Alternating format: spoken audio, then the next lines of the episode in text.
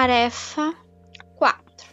Letra A. Assexuada é um tipo de reprodução em que apenas um indivíduo é paramental e este passa seus genes aos descendentes. Sexuada é o processo em qual ocorre a fusão de duas células gamáticas. Letra B.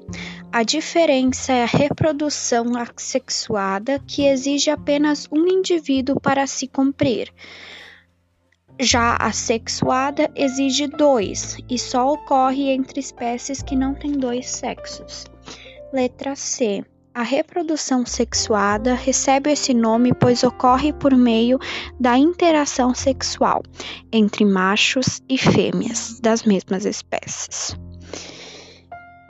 As vantagens são variabilidade genética e a maior desvantagem é a baixa taxa de nacionalidade. Na reprodução sexuada, diferenciada da, da assexuada, existe a presença de gametas e por essa razão ocorre a variabilidade genética.